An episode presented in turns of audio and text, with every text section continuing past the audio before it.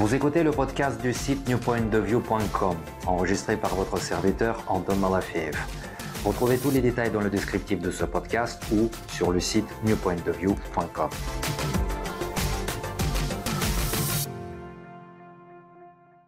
Culture et éducation. Où est la frontière? L'interrogation. Lors d'un de mes déplacements, je me trouvais pour l'énième fois dans un train français de pure souche. Mon voyage se faisait entre Cannes et Paris. À peine installé, j'ai remarqué quatre touristes asiatiques à quelques mètres de mon siège se comportant de manière assez inhabituelle pour un samaritain français, voire européen. Pourquoi je précise ça? J'ai relativement beaucoup voyagé dans les pays européens et pu constater une certaine typologie comportementale qui est, je dirais, symptomatique pour les populations du vieux continent. En revanche, le comportement que j'ai observé ce jour dans le train était de loin différent de ce qu'on peut voir en Europe, tout pays et culture confondus. Après un moment d'observation de ce que se déroulait face à moi, accompagné d'un étonnement intense, je me suis éclipsé au wagon-restaurant pour éviter la suite du spectacle en compagnie d'un café, qui me manquait tant suite au départ plus que matinal. En savourant le goût du café signé SNCF, je n'arrivais pas à me débarrasser d'une interrogation cherchant à expliquer ce que j'ai vu et entendu dans mon wagon.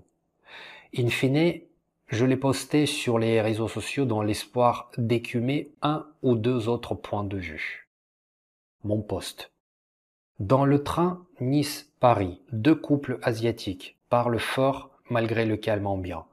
Une femme baille à voix haute, le cas de le dire, l'autre se fait la manucure avec un coupe-ongle clic, clic, clic, dans le même calme ambiant. Je me demande intérieurement, choc de culture ou manque d'éducation? Je ne m'attendais point à autant de réactions différentes, dont j'ai décidé de faire le présent exposé qui, à mon sens, fera réfléchir plus d'un, et peut-être permettra de mieux comprendre certaines choses ou ne serait-ce que se poser de nouvelles bonnes questions. Les gens y ayant participé sont d'origine et des pays tout à fait différents. La France, les États-Unis, la Russie, le Canada et même une franco-japonaise de l'Australie. Les réactions comme les participants furent différentes sur le fond comme sur la forme. La perception de chacun est une résultante individuelle ou personnelle de plusieurs variables communes à tous. L'éducation parentale, l'éducation scolaire, la culture d'origine, les pays vécus et le vécu personnel. En voici les extraits de cette réflexion collective.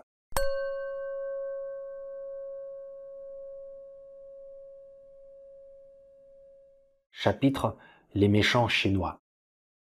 Dès le départ, des avis majoritairement convergeaient en faveur des Chinois, compte tenu des entre guillemets deux couples asiatiques et du comportement décrit.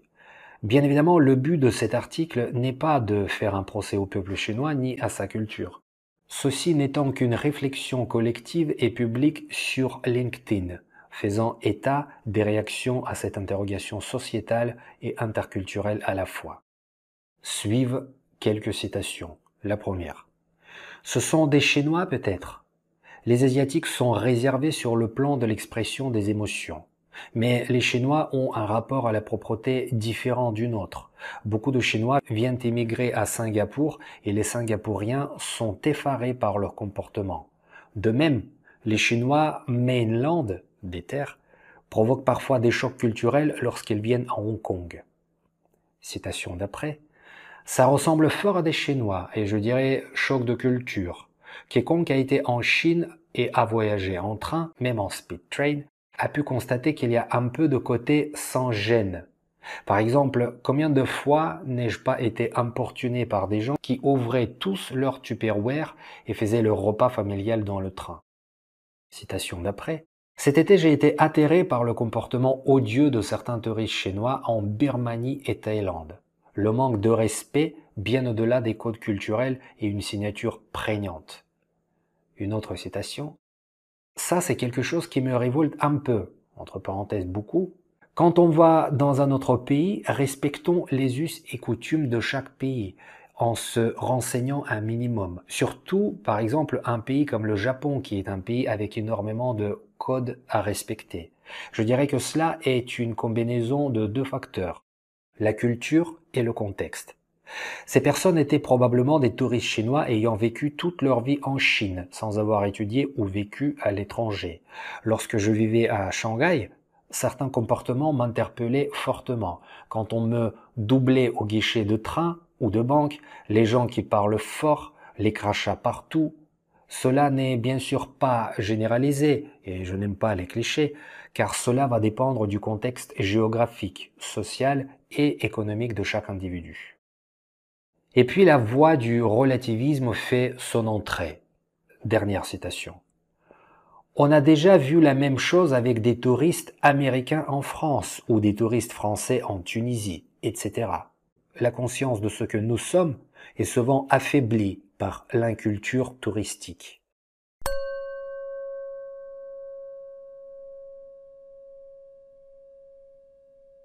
Chapitre Soyons fous, philosophons. Et là, c'est votre serviteur qui reprend la parole. L'inculture touristique, qu'est-ce? L'absence d'éducation au sujet du tourisme? S'agirait-il d'une éducation au respect des coutumes du pays visité comme d'une sorte d'arme comportementale de ne pas se faire remarquer à l'étranger? Ne serait-ce tout simplement du bon sens qui va de soi? Doit-on éduquer à la culture touristique? En Russie, nous avons un proverbe, moi étant russe, ne pas entrer dans un monastère d'autrui avec sa propre prière. Ce qui ne signifie malheureusement pas que tous les Russes respectent les bonnes manières à l'étranger.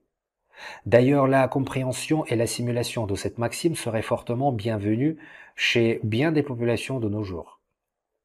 Un spécialiste et passionné de la culture chinoise a brièvement résumé sa réponse à mon interrogation initiale. Quel que soit le pays, le contexte, les gens bien éduqués ne se font pas remarquer. Curieuse corrélation avec le proverbe russe, n'est-ce pas? Et voici un avis intéressant permettant de se distancer des jugements trop terre à terre. Je cite. Il me semble qu'il est difficile de réduire à la différence des cultures ou à l'éducation le ressenti face à des agissements qui nous sont étrangers, et je choisis ce terme sciemment. Accueillir la différence est preuve de disponibilité, et il est sûr que nous n'en avons pas à la longueur de temps.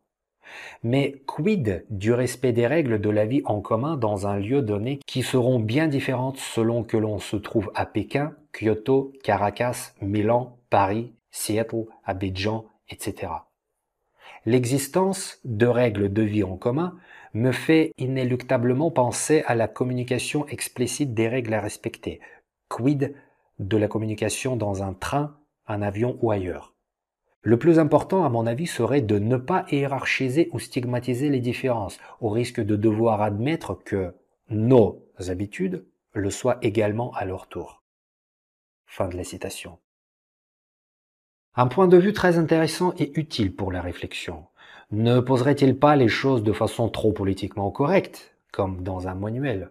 La réalité du monde environnant pousserait-elle davantage vers une réaction plus pragmatique ou terre à terre, inspiré d'un simple bon sens. C'est-à-dire, c'est au visiteur ou étranger de s'adapter à son environnement d'accueil et non pas à l'hôte de se fustiger en philosophant que ses habitudes, différences, pourraient être mal perçues, stigmatisées par les étrangers venus dans son pays. Soyons d'accord, je n'impose pas l'extrapolation du verbe russe susmentionné avec lequel j'ai grandi. Je réfléchis à voix haute sur le bon sens de la culture touristique. Ici, sans vouloir accentuer l'attention sur les dessous de la politique européenne vis-à-vis de l'immigration des dernières années, j'y fais quand même une allusion au passage.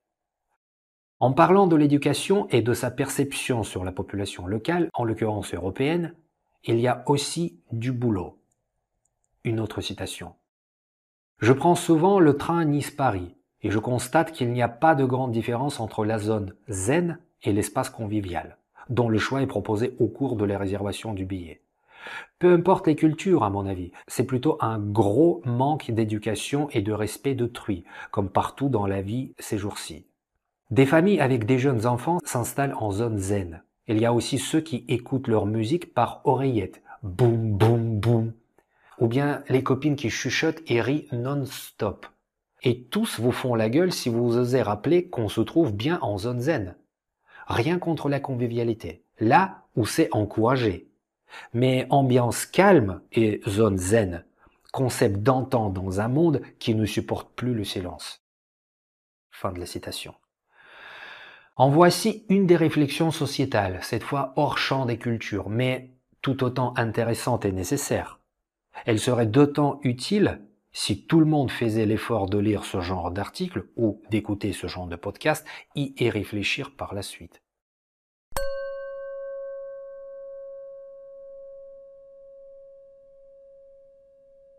Chapitre un peu de recul dans le temps et dans les esprits. À présent, nous voici face à un mini-essai littéraire comme on en trouve rarement dans les commentaires des réseaux sociaux. Avec beaucoup de réalisme et faisant appel à l'histoire, il ne manque pas d'attitude philosophique et de regard expérimenté, le tout en quelques lignes. Et les quelques lignes font tout de même quatre paragraphes. Alors je commence la citation. S'agit-il d'interculturalité dans l'espace avec ses différences culturelles ou plutôt dans le temps? Notre époque, assourdie par le numérique et ses diffractions permanentes de l'attention, le tintamarre automobile, musical, publicitaire et médiatique nous ferait-il chercher le calme là où à l'époque des locomotives à vapeur se partageaient dans des échanges benoît le temps des trajets? Sans remonter très haut, les voyages de mon enfance voyaient circuler dans les compartiments des chemins de fer, les mandarines odorantes, les biscuits et carambars qu'il ne serait venu à l'idée de personne d'avaler seul dans son coin. Les baluchons pouvaient tomber des filets. La dame Jeanne d'huile d'olive, renversée dans le couloir par mégarde à la gare d'Avignon, coulait une épaisse patinoire sur la moquette râpée dans des exclamations consternées et moins routinières que l'exaspérant bruit du coupe-ongle. Mais c'est finalement la même chose. Certaines cultures ont conservé cette mise en commun anarchique des attitudes en voyage. Nous l'avons connu avec nos spécificités, pas de crachat à la chinoise, mais nos genoux s'encadraient régulièrement dans ceux de la voisine d'en face au freinage trop brutaux. Cela créait des liens. Jusqu'à quand? Les années 70-80. Cela ne veut pas dire que les couples asiatiques chuchoteront dans les wagons dans 30 ans, mais en tout cas, nous avons oublié que nous avons vécu ainsi les altercations inévitables entre voyageurs indisposés. Mais la vie était là, dans son tumulte d'échanges humains, toute éducation dirons-nous confondue. La SNCF peut bien imaginer des panneaux d'information courtoises qui rappelleront à certains les anciennes pratiques de cuivre sous les fenêtres à guillotine. Cependant, pour l'heure, ce ne seront dans ce monde si normalisé que des consignes à serrer encore un peu plus les brodequins des prévenus. Trop de lois tue la loi, avertit Montesquieu.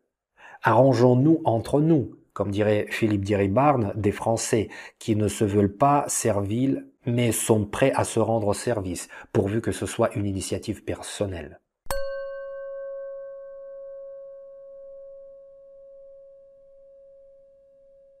Chapitre L'individualisme dans les cultures.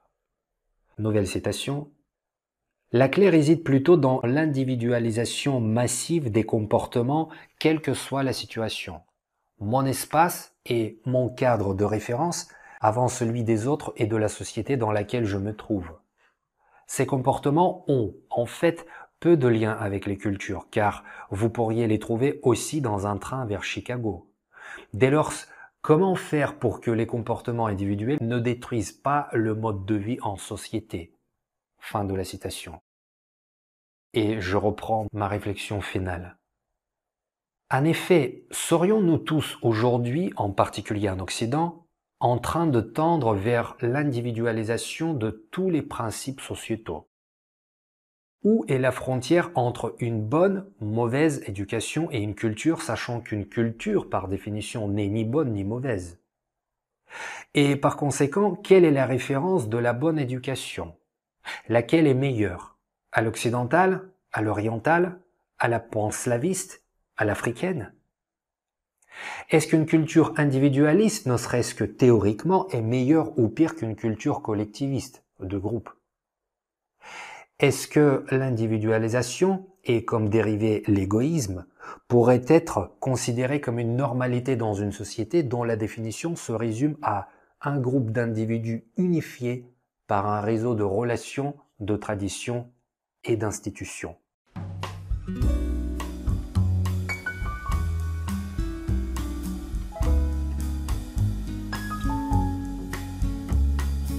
Voilà, cet article était assemblé et écrit par moi, votre serviteur Antoine Malafiev, publié le 6 janvier 2017 et enregistré début mai 2020 pour ce podcast.